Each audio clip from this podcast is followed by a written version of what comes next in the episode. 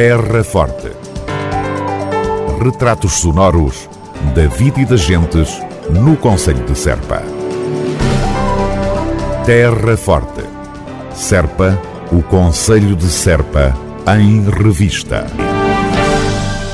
A autarquia da Terra Forte pede esclarecimentos à USBLA sobre o Hospital de São Paulo. Tendo em conta as notícias vindas a público sobre a alteração de funcionamento nas urgências do Hospital de São Paulo em Serpa, a Câmara Municipal de Serpa já solicitou à Unidade Local de Saúde do Baixo Alentejo, ULSBA, entidade responsável pelo serviço, esclarecimentos sobre esta matéria. A autarquia enviou esta segunda-feira um ofício ofício pedindo mais informações sobre estas alterações. O município estranha que, numa altura de grande complexidade para a população, dominada pelo contexto da Covid-19, se altere o funcionamento de serviços essenciais integrados no Serviço Nacional de Saúde e de grande necessidade para a população. Terra Forte na nossa amiga Rádio. Transportes escolares reforçados devido à pandemia e necessidade, pelas mesmas razões, de reforço de pessoal nas escolas, entre as preocupações do município de Serpa no início deste ano letivo. A Câmara Municipal de Serpa está a fazer um esforço para a colocação de mais trabalhadores nas escolas, além dos auxiliares contratualizados através de protocolo com o Ministério da Educação, que anualmente são 14, um por sala, a autarquia da Terra Forte contratualizou este ano mais 16 trabalhadores, totalmente suportados pelo orçamento da Câmara. A questão da falta de pessoal auxiliar foi lembrada, aliás, pelo Presidente da Câmara Municipal de Serpa, Tomé Pires, na reunião havida em Vila Nova de São Bento com a comunidade escolar na passada semana. Há de facto aqui problemas uh, que se estão a acentuar, e eu utilizando a palavra acentuar quer dizer que já têm vindo a acontecer, não é? Eh, e infelizmente, eh, num contexto que vivemos, eh, os problemas trazem ainda maiores dificuldades, não é?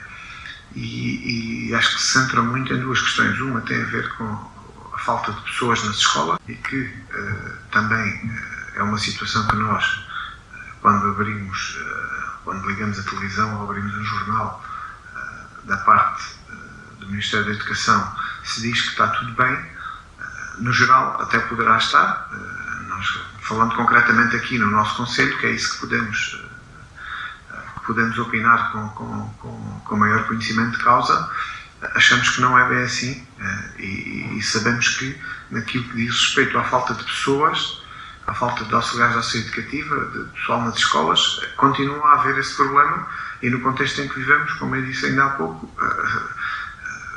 digamos que traz ainda mais dificuldades ao funcionamento de uma escola, não, é? não haver o número de pessoas, o número de auxiliares eh, suficientes. As exigências especiais com os transportes escolares neste período de pandemia estão a implicar o reforço de gastos financeiros por parte da autarquia. Estas alterações, contas feitas, andarão à volta, se não mais, de 10 mil euros mensais. E como refere o autarca da Terra Forte, Tomé Pires, o dinheiro, infelizmente, não estica. Nós fazemos circuitos, os chamados circuitos especiais, que nós fazemos diretamente e aí, eh, respeitando a questão de, de, dos dois terços de lotação, além dos circuitos que tínhamos previstos, já tivemos que pelo menos avançar para, mais um, e essa é uma resposta que é dada por nós e garantida por nós e paga 100% por nós. Em relação àquilo que são as carreiras efetuadas pela rodoviária, nós também já chamamos a atenção do reforço necessário para que haja o cumprimento dos dois terços de lotação. Há várias carreiras no nosso Conselho deslocações de, de ficalho, de, de, de, pias para ficalho para serpa, de pias para serpa, de brinches para pias, entre outras, uh, em que uh, neste momento, ou nestes dois, três dias, que não, não, não, estão a ser cumpridos os dois terços de, de lotação nos autocarros. E aí já chamamos a atenção, logicamente, à rodoviária para esta situação.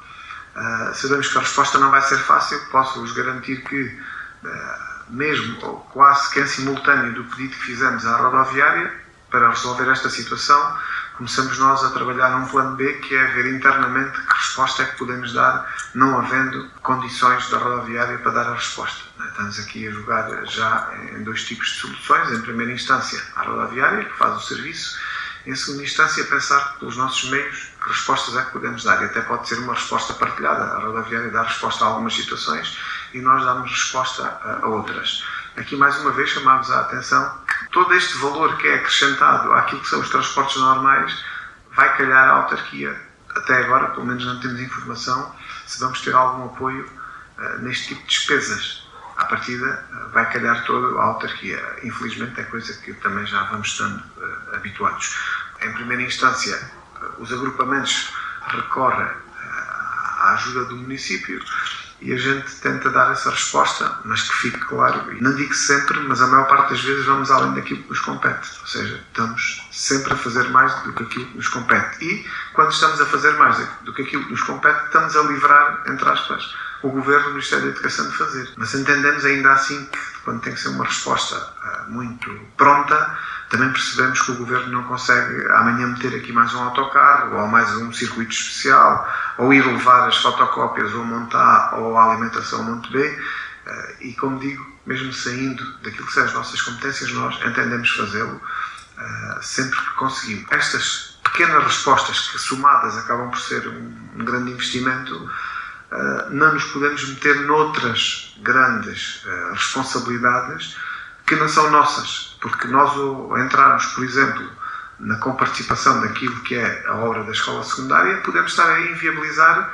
estas múltiplas pequenas respostas que estamos a dar. É? é entrar uh, numa responsabilidade que não é nossa, da dimensão de 300, 400 ou 500 mil euros, num contexto normal, é difícil.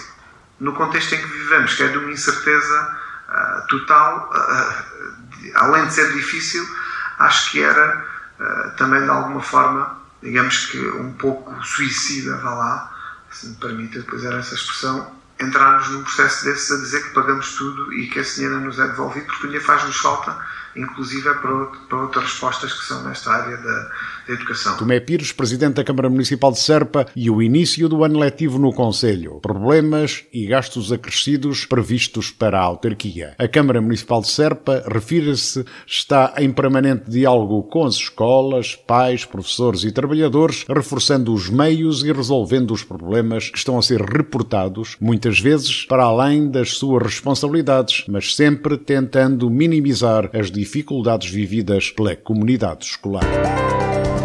Terra Forte. Retratos sonoros da vida e das gentes no Conselho de Serpa. Terra Forte.